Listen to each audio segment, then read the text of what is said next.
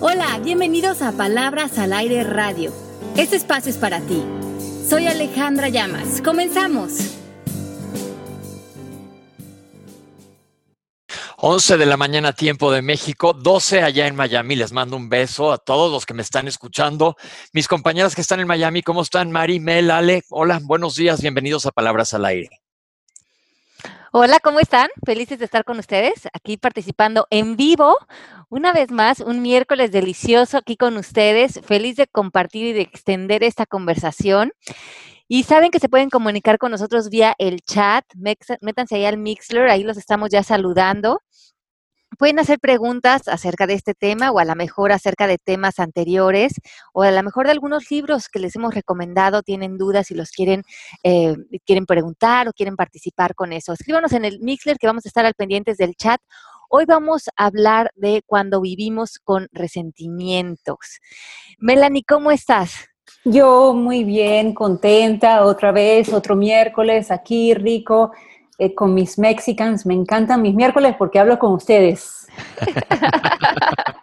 Qué bueno, porque hoy vamos a hablar de un tema que yo creo que a todos nos afecta y hace rato platicaba justo con una amiga de que íbamos a hablar de esto y yo siento que todos nos vamos a sentir identificados con lo que vamos a hablar en algún momento u otro del programa, porque pues los resentimientos se crean, somos seres humanos, tenemos sentimientos y el, sentimiento puede ser bueno, puede ser malo, pero el resentimiento cuando es negativo solo te va llenando el zapato de piedras y te la va a cobrar muy, muy caro a corto, a mediano y a largo plazo. ¿No es así, Ale? Así es. Mira, dice que en el diccionario que el resentimiento es un sentimiento contenido de disgusto o enfado avivado por el recuerdo de una ofensa o daños recibidos. Y lo que me parece interesante es que dice avivado por el recuerdo.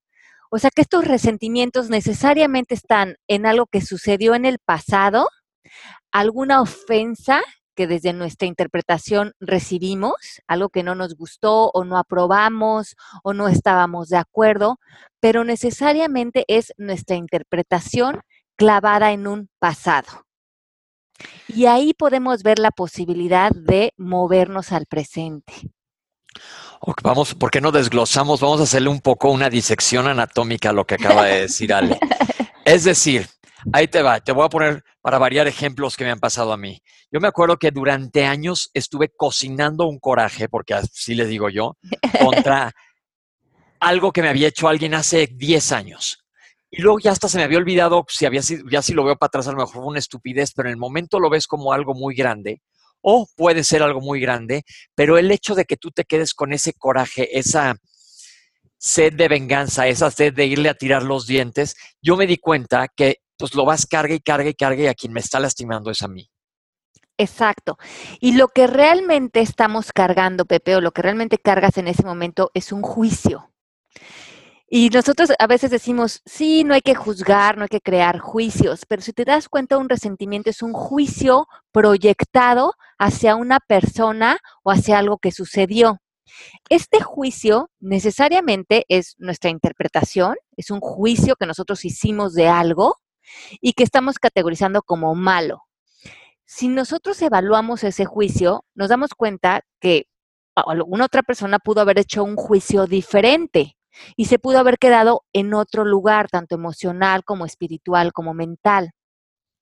La posibilidad que hoy queremos plantear es que evaluemos cuáles son estos juicios que estamos aventándoles a personas, a situaciones, y darnos cuenta que estos juicios son nuestra cárcel o si los resolvemos son la salida al paraíso pero son los juicios y estos juicios no tienen que ver con la verdad, tienen que ver con nuestra postura, con nuestra opinión de lo que sucedió. Mel, te veo muy concentrada. ¿Qué opinas? Porque yo ya estoy listo para arrancarme como toro. Esta mañana, cuando nosotros estábamos hablando, vamos a hablar de los resentimientos, vivir en resentimiento, yo decía, oh, wow, qué triste vivir en resentimiento. Qué triste las personas que viven en resentimiento. Pero después pensé, bueno, pero todos tenemos resentimiento en algún momento de nuestras vidas, porque todos hacemos juicios, a todos nos han hecho cosas que nosotros pensamos que fueron malas en aquel momento. creo que también es importante saber qué tanto nivel de resentimiento uno vive con O sea, con, con, cuánto nivel de resentimiento uno vive, porque de alguna manera hay veces que los resentimientos o los juicios negativos nos han ayudado a echar para adelante en, en, nuestras vidas. Entonces, puede, puede que haya algunos malos o no tan malos. Sí, yo creo que hay veces que vivimos cosas que en su momento nos dan coraje o frustración o tristeza y cuando nos estamos relacionando con eso es válido sentir esa emoción. Simplemente porque eso es lo que estamos sintiendo y negar la emoción sería anular quienes estamos siendo en ese momento. Creo que el primer paso cuando vivimos algo es aceptar y vivir ahorita estoy enojado y sentirte con el derecho de vivir ese enojo, vivir esa frustración. Y a lo mejor eh, a veces no nos movemos de ese resentimiento o de ese enojo porque nos sentimos con el derecho según el volumen que le estemos dando a lo que sucedió. Pero sí es importante eh, saber que le estamos dando todo nuestro poder a esa emoción y que hay otras alternativas, que sí nos podemos eh, elegir quedar ahí con resentimiento y con enojo el tiempo que nosotros deseemos, porque ese poder tenemos, pero que también cuando ya nos hartemos de estar viviendo así, o, que o como vemos que eso pues, nos puede estar cortando energía, salud, posibilidades en nuestras relaciones, elegir movernos a otro lugar. Y eso es lo que nos ofrece en coaching. Cuando te hayas hartado de pasarla mal, hay opciones para moverte a un lugar y pasarla bien. ¿Se puede determinar este momento antes de que te des cuenta que le estés pasando mal? Es decir, yo estoy trabajando con alguien y me tranza esa persona, me aviento un berrinche porque dice, Ale, se vale, es lógico que me enoje porque pues, me están haciendo algo, pero que no me quede yo atorado en ese enojo. ¿Cómo hago, Ale, o cómo traigo a conciencia que tengo que poner un alto a mi sentimiento de coraje y de enchilamiento? Ok. Para, para soltarlo. Yo creo que aquí la trampa, Pepe, y lo que nos pasa mucho a los seres humanos es que muchas veces sentimos que tenemos la razón. Por ejemplo, en el ejemplo que tú pones, el, socio llega y me roba 50 eh, mil dólares de mi cuenta. Probablemente de entrada me dé frustración o me dé coraje y me ponga en una situación de victimización. El hecho es que la persona ya se llevó esos 50 mil dólares. Frente a ese hecho, cuando ya eso sucedió, Decimos en coaching que la realidad a veces tiene el mal gusto de no preguntarnos si nos gusta o no. Ya se vuelve la realidad, se vuelve lo que es. Y nuestra maestra Byron Katie nos dice que cuando peleamos con la realidad, perdemos solo el 100% de las veces. Entonces, si el caso es que el cliente ya se robó los 50 mil dólares, esa es la situación con la que nos tenemos que relacionar. La pregunta que nos tenemos que hacer es, ¿quién quiero ser frente a esto? ¿Cómo me voy a relacionar con esto que ya es la realidad?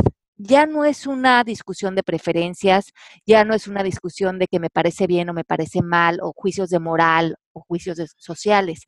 Es la realidad y yo cómo me puedo quedar en una silla de responsabilidad, de fuerza y de poder frente a esta situación para que la, justamente lo que acaba de suceder no se lleve todo mi poder y toda mi respuesta y toda mi reacción y me acabe eh, enfermando, o desquiciando o llevándose la mejor parte de mí lo que sucedió, porque eso es eh, ya inevitable, se volvió lo que es.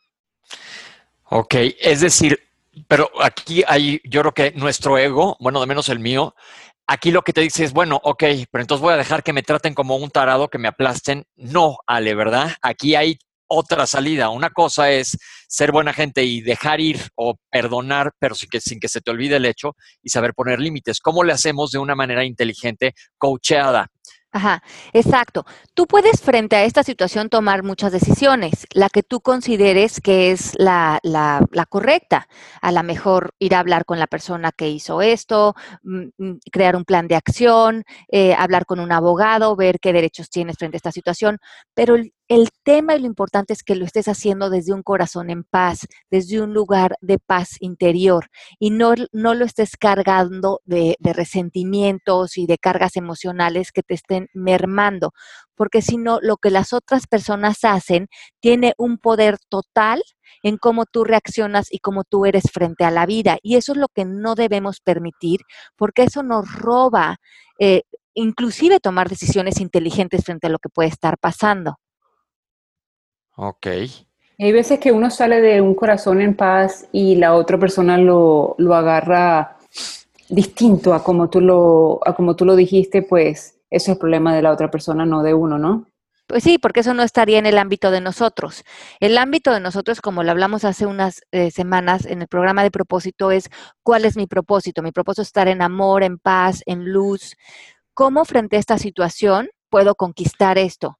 Y muchas veces estas situaciones suceden cuando nosotros nos pusimos un propósito así, se vuelven nuestros maestros. Bueno, si realmente quiero estar en paz, si realmente quiero estar en amor, es muy fácil cuando estoy aquí en mi cama leyendo un libro muy a gusto y tomándome un té, pero cuando se presentan estas oportunidades en la vida de aprendizaje, es cuando realmente tengo la oportunidad de cultivar una fuerza interior y me empiece a, a solidificar, a confiar en mí, saber que pase lo que pase, venga lo que venga, yo puedo elegir desde dónde lo quiero vivir y quién quiero ser y qué se roba mi paz y, y cuándo me puedo, tengo la opción de quedarme con ella.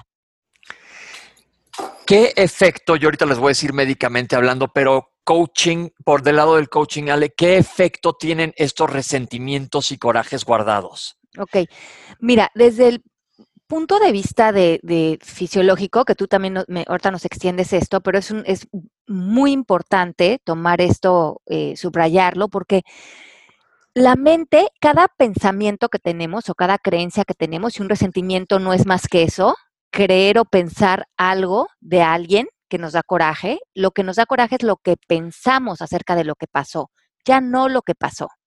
Pero cada vez que pienso en eso me da coraje. Entonces, lo que me da coraje es el pensamiento.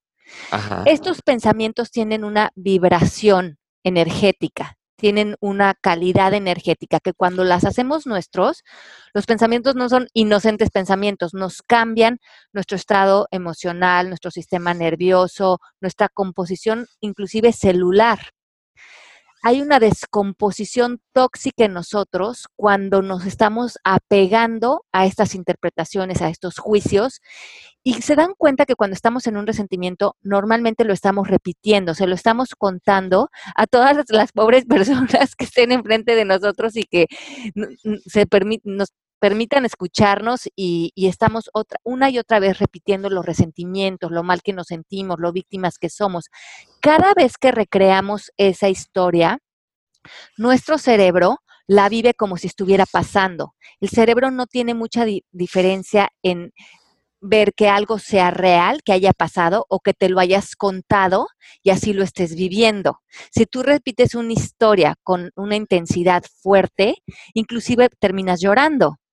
Y se han hecho estudios, miren qué interesante, que tú puedes contar una historia que inclusive a ti no te sucedió, pero una historia muy trágica durante una hora. Tú dices, cuenta una historia muy trágica como si tú lo hubieras vivido durante una hora es tan impresionante cómo se permea lo que decimos, lo que, de lo que hablamos a nuestro cerebro, se, permea de tal manera que, que nosotros podemos terminar muy mal emocionalmente, impactado nuestro sistema nervioso y ni siquiera esa vivencia tenía que ver con nuestra vida. Exacto. Qué, interesante lo que dices porque eh, fisiológicamente tienes, tienes razón, Ale. Lo que te sucede médicamente hablando es, te empiezas a arrancar a acordar de esto y vuelve a, a, soltarse la descarga de adrenalina que te afecta a todos niveles del cuerpo. Se te van a dilatar las pupilas, vas a sudar, se te van a poner las manos eh, más frías, sudorosas, te va a dar taquicardia, se te va a espasmar el intestino. Todo esto te lo está cobrando porque ya pasó, pero lo estás volviendo a vivir. Y yo tengo un ejemplo ahora muy cercano, unos amigos que eran socios y se han peleado este, no me voy a meter en los detalles porque aparte ni me importa ni es mi problema, ¿no? Pero uno de ellos quedó muy dolido con mucho, mucho resentimiento y cada vez que tiene la menor ventana de oportunidad, se deja ir como foca en tobogán a, contar la historia, pero cada vez con más saña, con más saña, con más saña, con un odio espantosísimo. Y le dije, te está comiendo a ti, porque a la otra persona, al otro socio, estoy seguro pues que ni se entera. O sea, mal no le estás haciendo al otro si, si lo que buscas es vengarte. Claro que ese no es el objetivo, ¿no? Pero te está haciendo mal a ti. ¿Cómo podemos ayudar a una persona que ves que está en esto? Primeramente, podemos preguntarle a la persona si se da cuenta que eso, está, que eso que está diciendo es su interpretación. De todas y de mil maneras que puedes relacionarte con algo que sucedió, estás escogiendo la que te hace más daño, la que te sienta más en la silla de la víctima. Pero ese hecho, lo mismo que él vivió, si lo hubieras vivido tú, Pepe, tú, Melanie, yo y todos los que nos están escuchando, a lo mejor lo hubieran interpretado de una manera diferente. La manera en que él lo está viviendo no es la única manera de vivirla, pero parece que sí es la manera en que más sufrimiento le está causando. Y eso es algo que le podemos preguntar. ¿Puedes escoger alguna otra manera de ver esta situación, de relacionarte con ella, otra perspectiva, desde otro lente, una nueva manera de relacionarte con esto que estás viviendo, que te dejara en una posibilidad de fuerza, de bienestar y de, y de paz? esto ya abre muchas posibilidades para la otra persona, porque lo que está sucediendo con la persona que está sufriendo, que está mimetizada con su historia, es que no puede ver que esa no sea la verdad, que eso que no que no hay otras opciones para verlo. Cree que esa es la única manera, que tiene la razón y como bien dices Pepe, esa historia está se, está comiendo esa persona, intoxica a la persona a todos niveles. Pero Ale, cuando le damos la oportunidad de verlo desde otro punto de vista, con otra interpretación, entonces esa persona se puede dar cuenta de que ella está escogiendo vivir en la víctima y sentirse con ese sufrimiento y esas ganas de vengarse y todo esto, ¿verdad? Es muy importante cuando, cuando ellos, cuando nosotros sabemos que nosotros estamos escogiendo vivir con resentimiento ahí está tu poder, porque tú puedes decir, yo ahorita voy a estar tirado en el drama una semana más y voy a estar con estos resentimientos y ahí es donde quiero estar y lo estás eligiendo desde tu poder, desde un grado de conciencia. Y a lo mejor ya tu siguiente paso cuando te hartes de estar ahí es decir, ¿qué otra opción tengo? ¿Cómo podría ver esta situación? Entonces yo creo que es importante, las personas que nos estén escuchando, que escriban quién es el antagónico de tu vida. Si en tu vida existe el malo, yo soy la buena, él es el malo, ella o él me hicieron esto, ella o él o esta situación eh, me afectaron de determinada manera, haz una lista. Haz una lista de tres o cuatro o cinco o diez personas o situaciones de las que sientes que todavía tienes arrastrando resentimientos. Porque si existe malo en tu historia, el que sea, ya sea una situación o una persona, existe la posibilidad de que en el futuro y en el presente tú sigas escogiendo ser la víctima de algo o de alguien. Usa estas personas y estas situaciones para sanar eso. Tú no tienes que ser la víctima de nadie ni de nada, ni en un futuro. Y si este paradigma lo logramos cambiar, cambia la manera en que aparecemos frente a la vida, en, los próximos cinco minutos, porque ya no tenemos que salir ni defendiéndonos, ni atacando, ni pensando que alguien nos va a hacer daño. Podemos salir en la vida con una energía mucho más alta, con una vibración mucho más fuerte, con mucho más salud y abriendo posibilidades de poder para nosotros. Pero mientras sintamos que lo que las otras personas hacen o dicen nos puede hacer daño, se puede llevar nuestro bienestar, salimos a la vida con mucho miedo, cuidándonos, protegiéndonos, escudándonos. Y esto nos va a afectar en nuestro dinero, en nuestra salud, en nuestra posibilidad de hacer relaciones, en nuestra posibilidad de conquistar sueños, proyectos, no nada más con la persona con la que tengamos el pleito, nos va a bañar todas las áreas de nuestra vida porque nuestra vibración está muy baja, está a la defensiva y la gente se va a alejar de nosotros porque siente que cuando se acerca se meten a un terremoto de, emociones y de drama que, que, es difícil estar ahí porque la vibración es muy baja. Está, acabas de describir a alguien que yo quiero mucho, que en realidad nos, que los, a los amigos nos hemos alejado porque le pasa esto. Esto es una típica persona que eh, ve el momento posible de decirte, Ale, ¿te acuerdas el 12 de diciembre de 1986 que me dijiste que traía un super copete y hombreras horrible? pues ese día me sentí fatal, pero no se le olvida, así como elefante, qué pasó tal, y yo, tú a lo mejor ni cuenta te diste, que, insultaste o agrediste a lo mejor de manera inconsciente a esa persona o como haya sido, pero esa persona lo va guardando. Por eso yo creo que es muy importante siempre expresarte si no estás cómodo con algo, decir, oye, ¿sabes qué, Mel? Me pusiste muy mala cara el otro día, me ventilaste en el programa. pero, pero si lo arreglas desde ese minuto, no dejas espacio a que crezca el resentimiento. Esto lo digo por las personas como yo que guardamos a veces resentimientos y nos van comiendo como tumores por adentro. Pero ¿cómo lidias con estas personas? El otro día leía sobre la gente que es pasivo-agresiva. La gente pasivo-agresiva es, para los que no sepan qué es esto, es el que te tira una pedrada envuelta en, en, una cajita de regalo. Ya sabes, híjole, yo te quiero mucho y como te quiero mucho te voy a decir algo muy pesado. No, eh, no, sé si me entiendan. Entonces, es mucho la gente que tiene mucho resentimiento, que aparte no tiene el coraje para soltarlo o hablarlo, lo va sacando como válvula de, de donde se hacen los frijoles, ¿cómo se llaman? Como Olla Express. Como Olla Express, sí. y entonces, este, esto pues le hace mal a ti y a las relaciones que están a tu alrededor.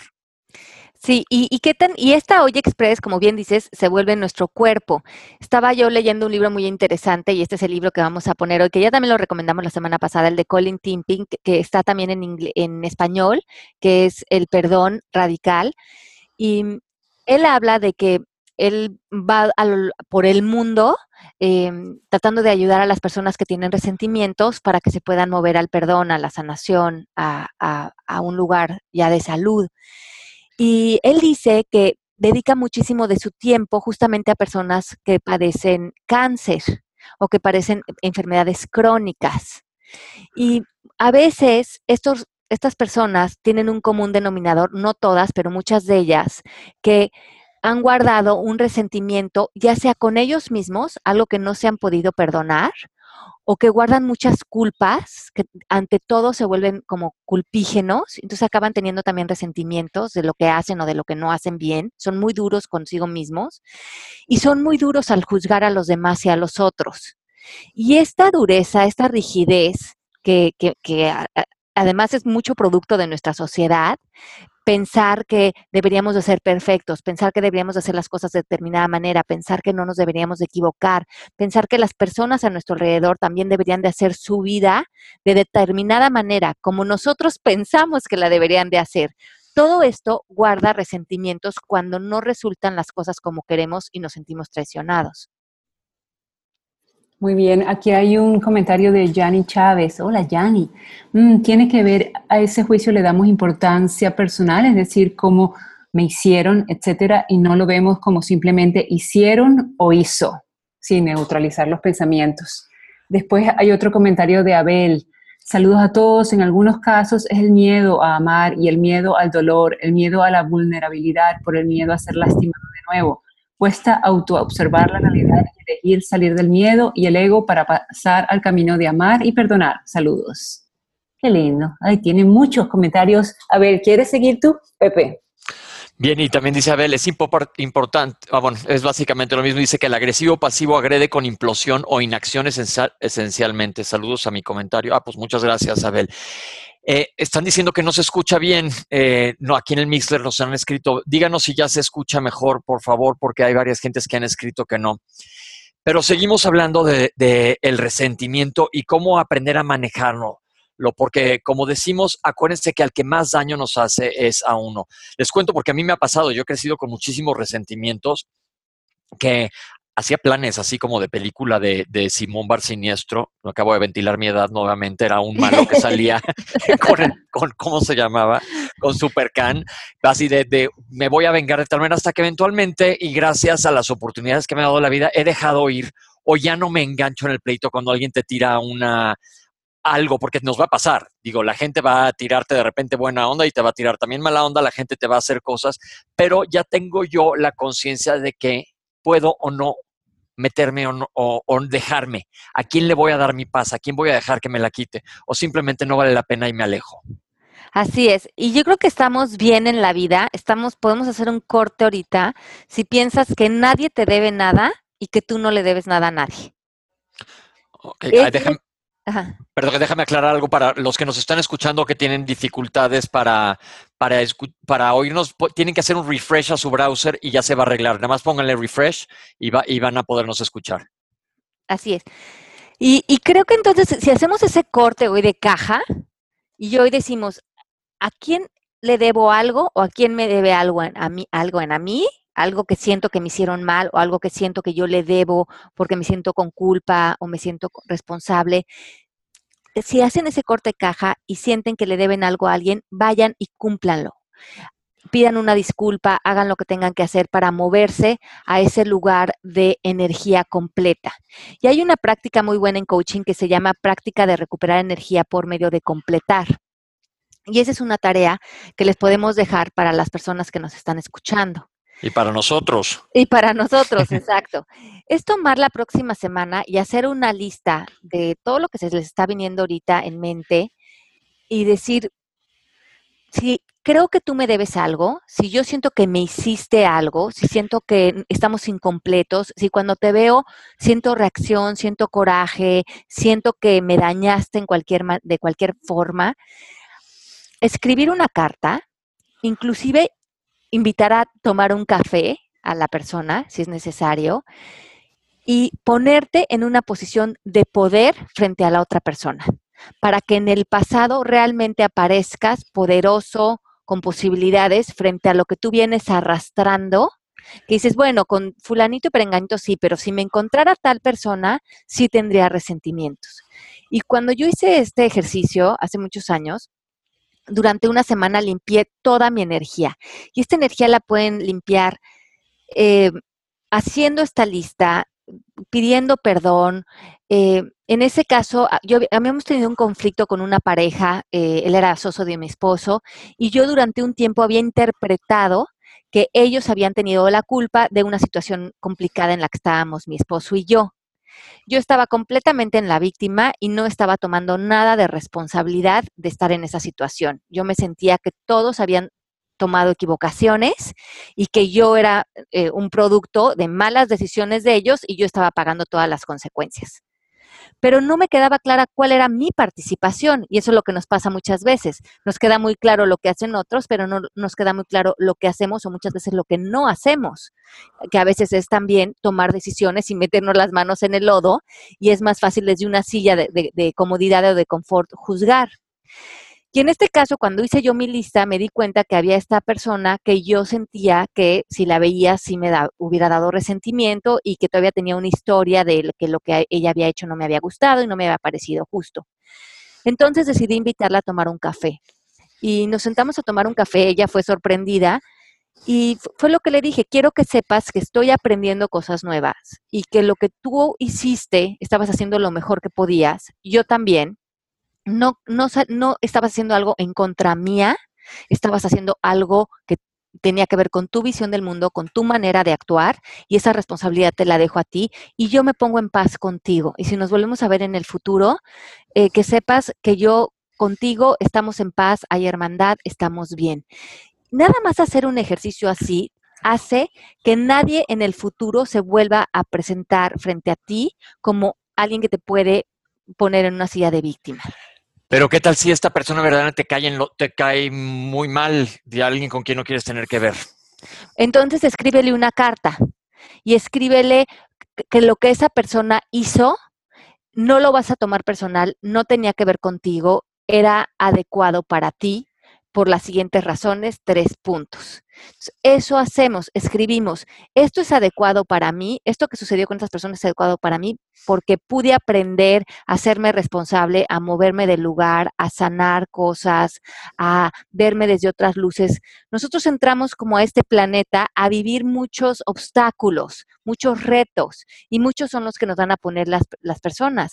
Pero si logramos ver a estos como nuestros maestros, nos estamos dando cuenta de cómo voy a aprender a sanar ser víctima si nunca he estado expuesta a una situación así? Y empezamos a agradecer al otro. Gracias a lo que tú hiciste, yo pude sanar a la mejor creencias que yo tenía de no sentirme suficiente o no sentirme importante o no poner límites. Y si tú no me hubieras hecho el favor de llevarle esos 50 mil dólares o hacer una infidelidad o eh, no quedar conmigo en los compromisos que habíamos quedado, no, no me hubiera yo puesto en la posición de ir sanando mis fuerzas. Aquí hay un comentario bien interesante de Isa, y pero Isa, voy a dar un preámbulo, yo que estoy aprovechando yo el coaching de una vez. Estas cartas también dice Ale que podemos hacerle a alguien o enfrentarnos a una persona en buen plan, es también para que puedas tú poner límites y darte tu lugar, ¿no, Ale? Porque muchas veces no sabemos poner límites y nada más guardamos el resentimiento porque nos ponemos nosotros como tapete de entrada a que nos pisoteen y ya que te pisotearon dices, hijo, este maldito le quiero romper la madre, pero pues ya te dejaste porque nunca pusiste límites. Entonces también eso te puede servir a ti que sea tu maestro para que aprendas a tener las riendas de tu propia vida. Y dice Isa, yo siento coraje conmigo misma por haber tomado decisiones que me traen mucha infelicidad hoy. No es otra persona, es decir, es con ella misma. Ok, entonces cuando los resentimientos son contigo mismo, lo que es importante es evaluar que en el pasado todas las decisiones que tomamos, en ese momento, con lo que veíamos posible, con nuestra visión del mundo de ese momento, con nuestro estado emocional, con nuestras carencias, con nuestros miedos, con nuestro sentido de posibilidad, con las situaciones eh, económicas, de familia, con lo que estuviéramos viviendo cada día de nuestro pasado, salimos e hicimos lo mejor que pudimos. En coaching decimos que no se vale juzgarnos hace 10 años o, 5 años con lo que ya sabemos hoy. Hoy ya sabemos que a lo mejor las cosas salieron bien, hoy ya, hoy, ya no tenemos miedos, hoy a lo mejor estamos más estables económicamente, espiritualmente, hemos leído más, tenemos más información. Entonces, ahorita, regresar a la persona que éramos a los 20, a los 15, a los 30 años y juzgarnos, es injusto, es inválido en coaching, porque en ese momento, con lo que sabías, con lo que sentías, con las necesidades que tenías, con los miedos que te invadían, nos despertamos y todos hicimos lo mejor que pudimos. A lo mejor eso mejor que pudimos fue muy malo o no, o no dio buen resultado. En ese momento, después vimos las consecuencias, pero antes de tomar la decisión, estábamos haciendo lo mejor que pudimos y después aprendimos de eso. Y gracias a ese aprendizaje hemos podido crecer y ser la persona que somos hoy. Por lo tanto, nada de lo que hemos vivido tiene desperdicio. Le tenemos que mandar amor, le tenemos que dar compasión, lo tenemos que abrazar y se lo tenemos que entregar a Dios, porque es parte del camino que Dios nos ha puesto a hacer, parte de los tropiezos que tenemos que vivir para ir conquistando cada día un estado de conciencia mayor. Ale, ¿y por qué también no le aconsejamos este, lo que acabamos de hablar de, de empezar una carta blanca hoy, empezar de nuevo hoy, tratar de rediseñar nuestras vidas, esa clase que tú das, para que si ella se está trayendo infelicidad hoy, ella tiene la responsabilidad hoy de decir quién quiere ser mañana o hacia dónde quiere ir, ¿verdad? Ajá, tú puedes hoy declarar algo nuevo para ti. A lo mejor tu vida ha estado estacionada en el pasado. Debería de haber hecho esto diferente, debería de haber tomado otra decisión, pero no es cierto. Las decisiones que tomamos eran perfectas para estar hoy en donde tenemos que estar. Si podemos ver el orden perfecto de las cosas, si podemos dejarnos de juzgar con Mm, perspectivas muy miopes, muy acerca del mundo terrenal, muy de está bien o está mal, si nos podemos salir de los juicios y movernos a un estado mucho más espiritual, podemos empezar a ver el orden perfecto de las cosas. No se trata de ser perfecto, se trata de poder aprender.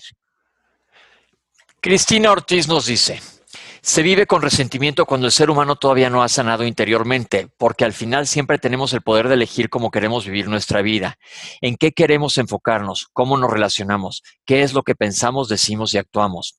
Todo influye para lograr un bienestar y un equilibrio tanto físico como espiritual. Gracias Ale, Melanie y Pepe por tanto amor. Me encanta siempre escucharlos y para mí es una bendición tener personas como ustedes que me ayudan a ser mejor y mejor. Pues gracias a ti, Cristina, porque tú igual nos ayudas a nosotros. No creo que es, que es nada más de aquí para allá. y dice Piluca, todo es la percepción en la vida y la percepción depende de cómo se encuentra nuestra mente, de nuestro pasado y de nuestras vivencias. ¿Qué le decimos a Piluca? ¿Que es del color del cristal con que se miran las cosas, ¿sale? ¿O del color pues que las Claro, y todo es, todo es la percepción. Y, esto es muy importante en, coaching. en coaching nosotros nos movemos del perdón tradicional y en ese perdón tradicional lo más importante es que pensamos que el otro nos hizo algo malo. Nosotros siempre quedamos hay una como, mm, todavía se queda una espinita en nosotros de que nosotros somos el bueno y el otro hizo algo malo. Entonces, pues sí te voy a perdonar, pero la realidad es que te equivocaste. Aquí hubo un error, hubo algo malo que me agredió. Ese es el perdón tradicional que nos han enseñado. En coaching aprendemos el perdón radical y ese tiene que ver con que nos podamos mover a un plano espiritual y de conciencia más, mm, como de mayor perspectiva y ver que el error no sucedió, que aquí no hubo alguien bueno o alguien malo, aquí hubo una enseñanza.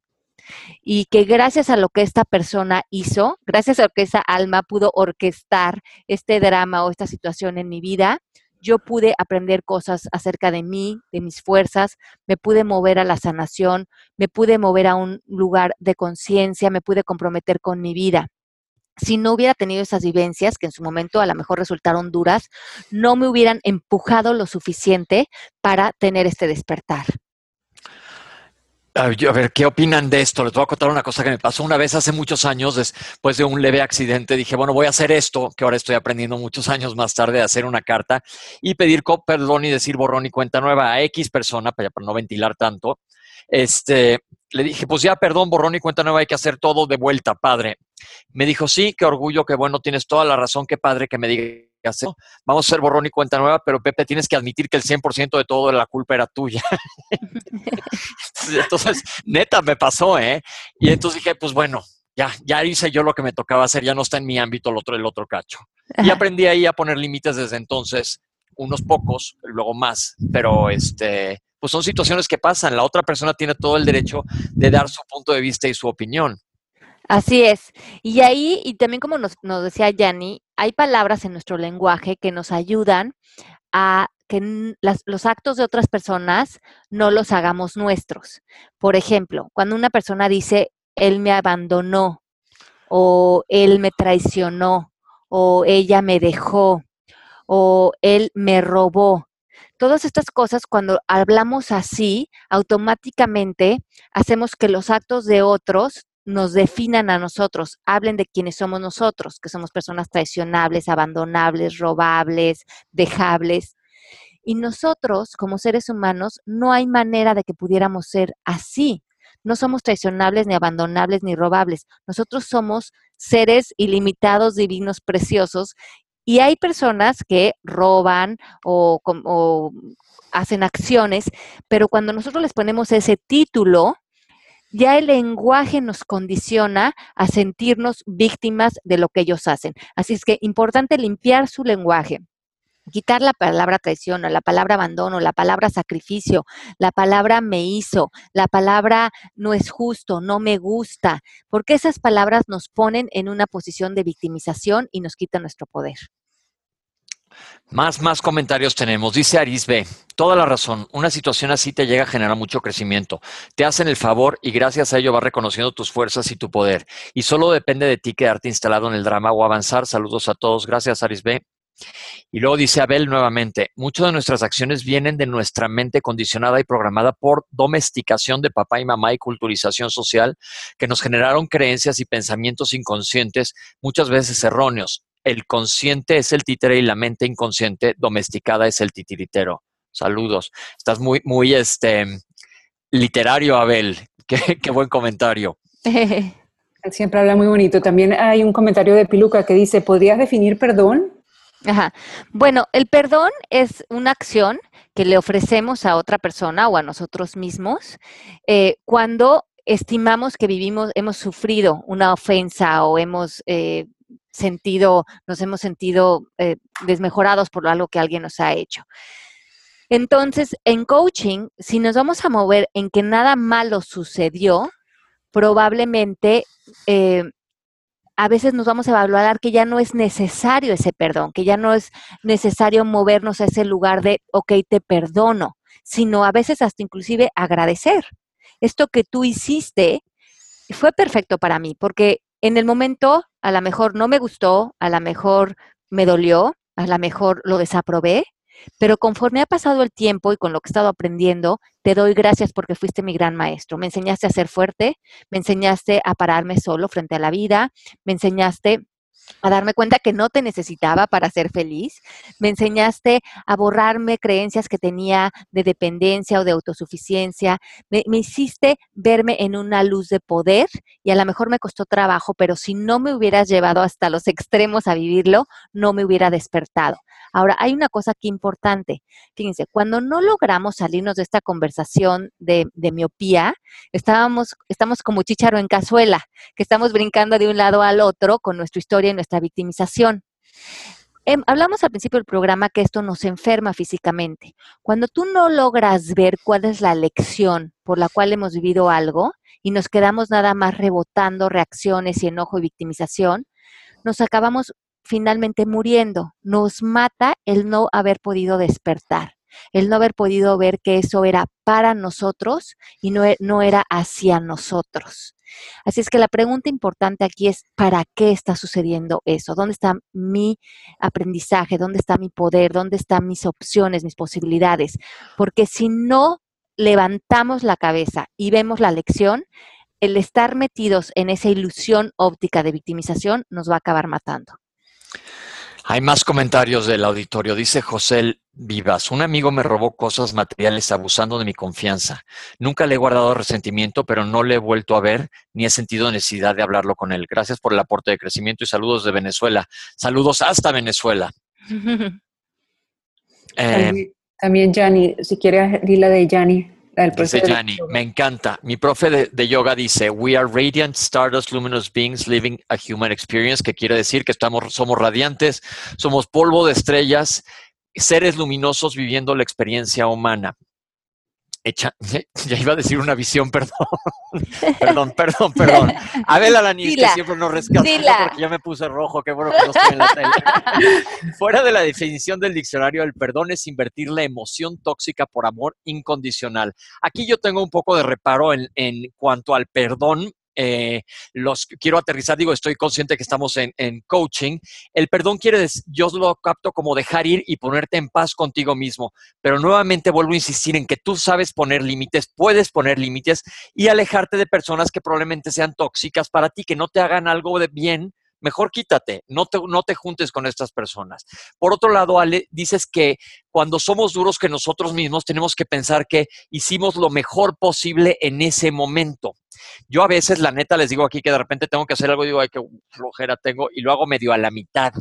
Y pues, no hice lo mejor que podía. ¿Qué pasa ahí? Porque a veces, ya sabes, y entonces este, tengo que corregir esto, lo, lo corrijo a la mitad o ¿qué pasa en ese momento cuando no estoy dando mi 100%? Es que hacer lo mejor que puedes en el pasado no es hacer las cosas con un 10, justamente. En ese momento y si no hiciste lo, que tenías que hacer o lo que te habías comprometido, o si no tomaste la mejor decisión, en ese momento fue lo mejor que pudiste, o porque estabas cansado, o porque estabas estresado, o porque estaban muchas cosas sucediendo. Entonces le diste a esa situación lo mejor que pudiste, y a lo mejor lo mejor que pudiste, si lo calificas desde afuera, es un 4 o un 3. Pero en ese momento frente a cómo estaban todas tus circunstancias, lo mejor que le podías dar a esa circunstancia era un 3, por, por, por, tu capacidad, por tu perspectiva, por lo que veías posible, por todo lo que estaba sucediendo, y tu 3 era lo mejor. A lo mejor tu 3 no era el mejor resultado que hay en la vida, pero no se trata de que nosotros en todo momento estamos pudiendo dar un 10. En, eh, a veces en momentos estamos dando un 0 y eso es lo mejor que podemos. Ok, ok. Y Yanni dice, y es que muchas veces los resentimientos vienen por esa parte de nosotros, el ego, que necesita la validación y tener la razón para sentirse vivo. Y es por eso que cuando nos movemos desde el ego estamos en constante lucha y desgaste energético. Uf, gracias, Alemel Pepe. Exacto. Gracias a ti, Yanni. Gracias a ti. Un besito grande a todos. Eh, sí, claro, eh, justamente los resentimientos tienen que ver con el ego. El único que está ganando en tu cuento, en tu vida, el único que está apoderado de ti cuando estás en resentimientos es tu ego.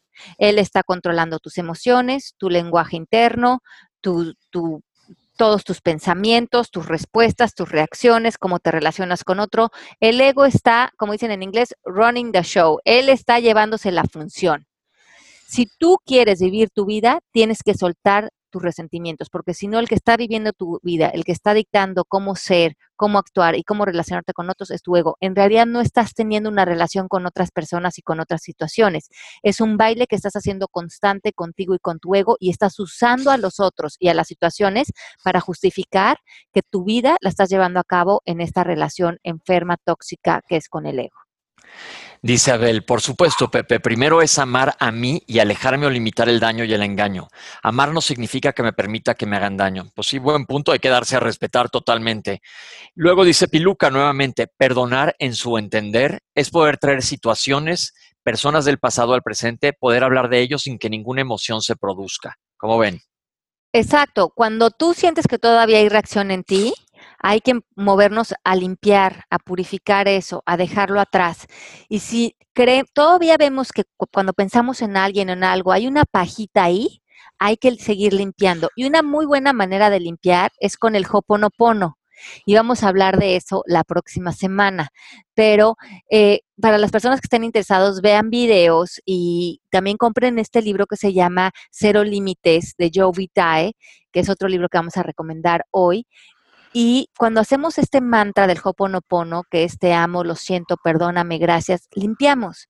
Limpiamos memorias, limpiamos reacciones, nos ponemos en un estado de amor. Y muchas veces, como pide el Hoponopono, nos ponemos en una posición de ni siquiera tener que entender.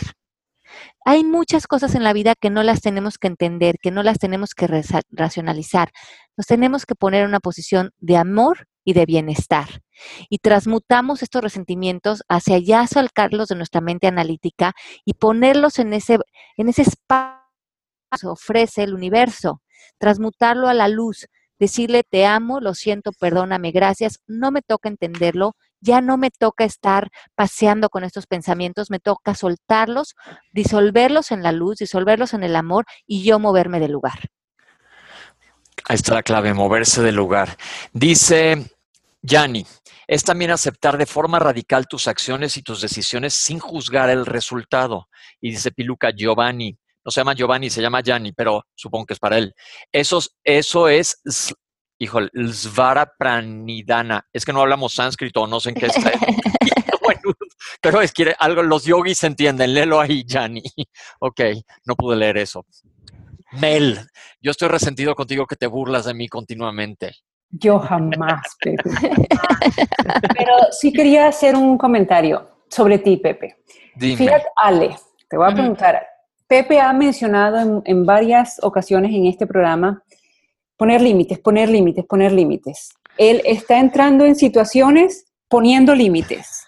Hay situaciones que nosotros tenemos en la vida que nos sorprenden cuando alguien actúa distinto a lo que nosotros pensábamos de esa manera o estábamos esperando, no tuvimos chance de tener límites. Hay dos preguntas en mi comentario. Una, creo que Pepe está viviendo su vida, eh, según sus comentarios, tratando de poner límites en todo lo que le viene, o sea, que está como, eh, en venezolano decimos mosca, o ustedes dicen aguas, este, con lo que me vayas a hacer, dependiendo de la situación que vaya a ser, ¿verdad? Y otra, ¿cómo hacemos cuando no hubo oportunidad de poner límites? O sea, porque hay veces que no las hay, creo yo, ¿no? Entonces, Pepe, contéstale tu parte a Melanie. Yo te voy a decir mi parte. Yo creo que he aprendido, pues sí, a través de, de trancazos, porque también me tropiezo y he metido las patas así como en pantano hasta el cuello mil veces. Pero de esas situaciones he tratado y no, no quiero que creas que ya me volví la Madre Teresa de Calcuta y salgo cantando por los prados feliz de, y esparciendo felicidad. No, pero sí trato de menos porque es un ejercicio continuo para mí bien personal, de alejarme de las situaciones o de las que sean repetidas. Si a veces te sorprende una situación que no estás esperando y te tiran una bola curva y te da en la mera cara, ¿no? Pues bueno, ahí ya veré cómo relacionarme en ese momento, pero de ahí en adelante sí he estado aprendiendo a poner límites. Aquí nos pide Piluca que por favor hagamos un programa de cómo poner límites para que lo tengamos en, en consideración. Yo creo que habrá, habrá, habrá hablar de eso pronto. Pero es lo que a mí me ha servido, Mel. Sí me ha tocado, ¿eh? mil veces que no la ves venir y dices, híjole, ya me la volvieron a hacer, o ya caí en esto nuevamente, o ya me tropecé. Pero poco a poco he ido alejándome y lo que yo refiero poner límites es cuando alguien se pasa contigo una y otra vez a la tercera, le digo, no, ya no te pasas en esto. O me alejo de ciertas situaciones en las cuales ya no quiero estar involucrado porque te estás cuidando, porque no quieres volver a herirte, no, no, no estás a la defensiva, sino te quieres proteger. Quiero, no nada más es protegerme, sino quiero estar más en paz. Acuérdate que yo les he contado a ustedes que yo soy como buitre carroñero del drama, pero, y eso ya no me gusta. A la primera que puedo sí me arranco a los madrazos, pero, pero tampoco ya no se trata de eso. Quiero evolucionar porque me hace bien a mí y estoy muchísimo más en paz y más contento y si te sientes mejor, y si te sientes mejor. Me siento bastante, bastante mejor porque ya no dejo que las situaciones me afecten. Inclusive a la hora de alejarme me ha tocado que digan, y qué irresponsable que te alejas. No, no estoy siendo irresponsable porque estoy tomando responsabilidad de lo que hago. Nada más ya no es, me meto a la carroña. Me alejo. En, cambio ellos te están tratando de... Como el canto de las sirenas, pero me amarro al poste. ¡Eso! Eh, Dice Abel, como complemento de Cero Límites en el fonolibro se puede adquirir el audiolibro de Joe Vitale, El secreto faltante, está, está muy bueno. Ok, ya dijo Piluca de poner límites. Y luego, límites amorosos a mí y a otros, no del miedo del ego. Y Yanni dice, totalmente Piluca, estar abierto a la gracia. Pásale gracia.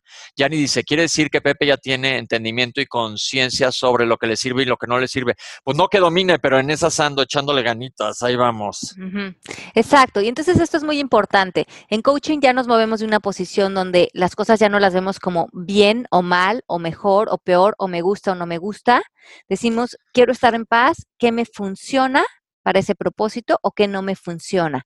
Y desde ahí vamos viendo qué conversaciones, qué lenguaje, qué pensamientos, qué creencias, qué acciones nos funcionan para ser congruentes con nuestra paz, con, bien- con nuestro bienestar, con nuestro amor, y qué acciones, personas, conversaciones ya no se apegan a esa congruencia porque traen otra vibración, porque traen otro tipo de energía y no desde un juicio de decir está bien o está mal, sino desde un reconocimiento que nosotros estamos moviendo nuestra energía a otro lugar. Me acabas de hacer caer yo en un, en un cuenta de que a lo mejor estoy diciendo que yo soy carroñero del drama, estoy juzgando, pero si vengo de ahí y ya no quiero estar, está bien que esté quien quiera estar, ya no juzgo, bronca de las otras personas. Exacto. Vamos a juzgar todos los días, somos humanos, juzgamos, ¿no? La espada de Damocles. Ajá, el, el tema con el juicio es que no caigas en la trampa de que si- sientes que tú estés bien y ellos están mal, porque entonces podemos resbalarnos otra vez en sentirnos las víctimas, en sentir que ellos deberían de cambiar o deberían de hacer las cosas diferentes o nos deberían de satisfacer o deberían de hacer las cosas como yo las hago, porque entonces vuelve a crear este antagonismo entre nosotros y otros.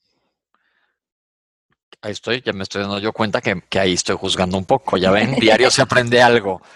Abel dice, muy bueno, como todos sus programas, compartan a sus contactos para que más personas tengan este beneficio. Gracias, gracias a ti, Abel. Sí, compártanle a todos para que más personas puedan acompañarnos en el programa. Para nosotros es un placer siempre tenerlos. Y sí, y hablamos de que el rencor, pues eh, imagínense qué curioso, este, investigando sobre el tema, el rencor lo ponían con un- como un sinónimo de queja. Entonces, si vemos como que una persona, a veces las personas que se quejan nos cansan, pero un rencor finalmente es una queja. Es estarnos quejando constantemente de lo que no nos gusta, de cómo desaprobamos los actos de otras personas y otras situaciones, y es estarnos quejando constantemente. El contrario de la queja es la gratitud. Si nos pudiéramos mover hoy de un resentimiento, de una queja, a dar gracias, a dar gracias por estar vivos, por tener las experiencias que hemos tenido, por tener los maestros que hemos tenido, las situaciones que hemos tenido, vamos a empezar a modificar completamente la vibración que viene en nosotros. Porque cuando estamos dando gracias, estamos en una posición de aceptación, estamos en una posición de bienestar y estamos en una posición donde nos estamos abrazando a nosotros mismos, pero también abrazando a los demás, con toda su imperfección, con todos sus defectos, con todas las equivocaciones que cometen ellos, pero cuando las rechazamos en ellos, también las rechazamos en nosotros. Se vuelve un espejo. Al rechazarte a ti, no me doy cuenta que me, me, me, me quiebro a mí. Hay una parte de mí que la empiezo a rechazar, que ya no la integro, porque es una parte que me queda muy evidente que no me gusta en mí, pero no me doy cuenta que yo también la cargo. Y es importante que como seres humanos nos empecemos a humanizar y nos abracemos, abracemos nuestras sombras, abracemos nuestros defectos, abracemos nuestros errores y eso se vuelva parte de quienes somos y eso le demos aceptación, porque cuando nosotros aceptamos eso en nosotros, lo aceptamos en los demás y nos volvemos más fáciles con nosotros y con ellos. Y nos damos cuenta que eso que ellos nos despiertan, nos hacen enojar, son simplemente cosas que no hemos podido aceptar de nosotros y hay una desintegración en nuestro, en nuestro ser. Me llega una pregunta aquí al teléfono que dice, ¿qué hago con una persona que quiero mucho, pero todo el día se queja de todo? Ok, entonces lo que tú dices, Pepe, esta persona puede ser tu maestro, porque puedes, cuando él se queja y a ti no te gusta de que él se queje, ¿tú qué estás haciendo frente a esa persona? Quejándote. Yo me quejo de que tú te quejas. Ah, claro. ¿Ves? Entonces estamos haciendo lo mismo. A lo mejor yo en mis pensamientos. A lo mejor yo estoy pensando, ay, ya no te deberías de quejar, no es posible que todo el día te quejes, ya deberías de leer unos libros, meterte a palabras al aire radio porque no puede ser que te quejes tanto. Pero nuestros pensamientos son iguales que los de la otra persona, ¿se dan cuenta? Ella se está quejando de algo y según nosotros nos quejamos de algo que tiene más mérito, pero energéticamente estamos haciendo lo mismo. Entonces, ¿cuál es la alejarse de esa persona por más que la Ajá, Entonces, puedes aceptar que esa persona ahí es donde está, que nosotros también muchas veces nos quejamos, como en este momento nos estamos quejando de esa persona, y podemos viendo que él está espejeando algo que yo también traigo y que yo también hago, a lo mejor no en voz fuerte, pero en mis pensamientos, eh, movernos del lugar, a lo mejor creamos límites, pero reconociendo que esa persona está haciendo algo que si nos molesta es porque nosotros también lo estamos haciendo. Lo que te choca, te checa. Sí, fíjate lo que pregunta Lucy, que está interesante. Esto lo pregunto la semana pasada, lo pregunté la semana pasada. Hace tiempo que trabajo en mí y en no permitir que me afecten los comentarios negativos que mi pareja hace hacia mí. Y yo lo relaciono con la teoría del espejo. Entonces pienso, ok, lo que pasa es que eso que me reclamas es lo que te disgusta de ti, ¿ok? Entonces no me engancho, me siento mejor, pero temo que llegue un momento en que no vea mis errores. Ok, entonces hay veces que las personas nos van a venir a criticar desde un juicio. Y eso sí, muchas veces va a hablar más acerca de la otra persona que de nosotros. Nos están proyectando algo que ven en nosotros que ellos también lo tienen. Pero hay veces que las personas se llegan a hablar con nosotros dándonos feedback. No es desde un juicio, es desde una retroalimentación. Y eso es importante. Cuando la persona se siente y nos dicen, a ver, estoy viendo esto de ti, te lo quiero dar como una retroalimentación. Tú toma de esto lo que te sirva y lo que no, no. Esto no tiene que ver con que te quiera o no te quiera o que si lo cambias o no lo cambies para mí hace una diferencia. Pero es importante que yo estoy viendo que esto está dando un resultado en tu vida y a lo mejor te gustaría modificarlo. Cuando le damos así el feedback a la persona, no lo estamos criticando. Se dan cuenta que la persona no está siendo desaprobada por nosotros. Estamos viniendo a decirle, hay este comportamiento que a lo mejor es repetitivo en ti, ¿te gustaría cambiarlo o no? Ay, la persona te puede decir, yo no lo veo o no me interesa cambiarlo o qué bueno que me dices, sí, probablemente por eso estoy dando este resultado y no me había dado cuenta que eso es lo que estaba dando ese resultado en mi vida y lo puede modificar. Porque en coaching partimos que, de la base que somos muy ciegos de nosotros mismos.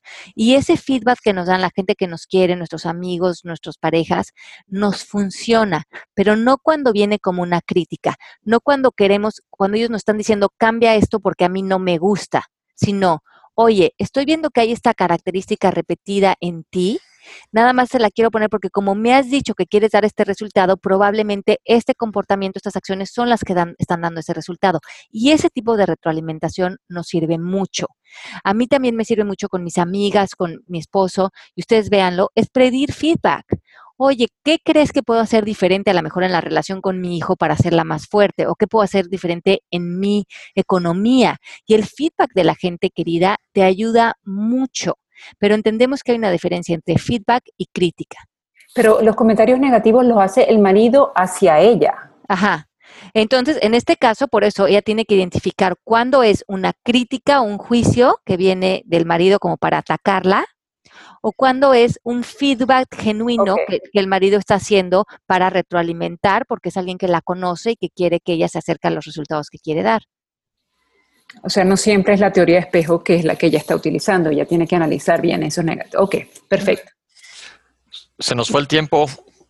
Aquí dice Yanni, antes, antes, de, eh, antes de dos comentaritos. Piluca, desgraciadamente es más fácil ver la paja en el ojo ajeno que la viga en el propio. Y Yanni dice, claro, el hábito de ver las cosas afuera, otros, y no verlas adentro, uno mismo. Perfecto, se nos, se nos fue el tiempo, Pepe, Ale. Nos vemos todos la próxima semana. Gracias por acompañarnos. Nos queremos muchísimo. Gracias por acompañarnos. Nos vemos en vivo el próximo miércoles. Palabras al aire radio. Compártanlo con toda la gente que quieren. Y aquí estamos con ustedes. Bye, Pepe. Bye, Melanie. Bye, Mari. Los quiero. A poner límites amorosos. Chao. Esto fue Palabras al aire radio con Alejandra Llamas. Te esperamos en vivo la próxima semana.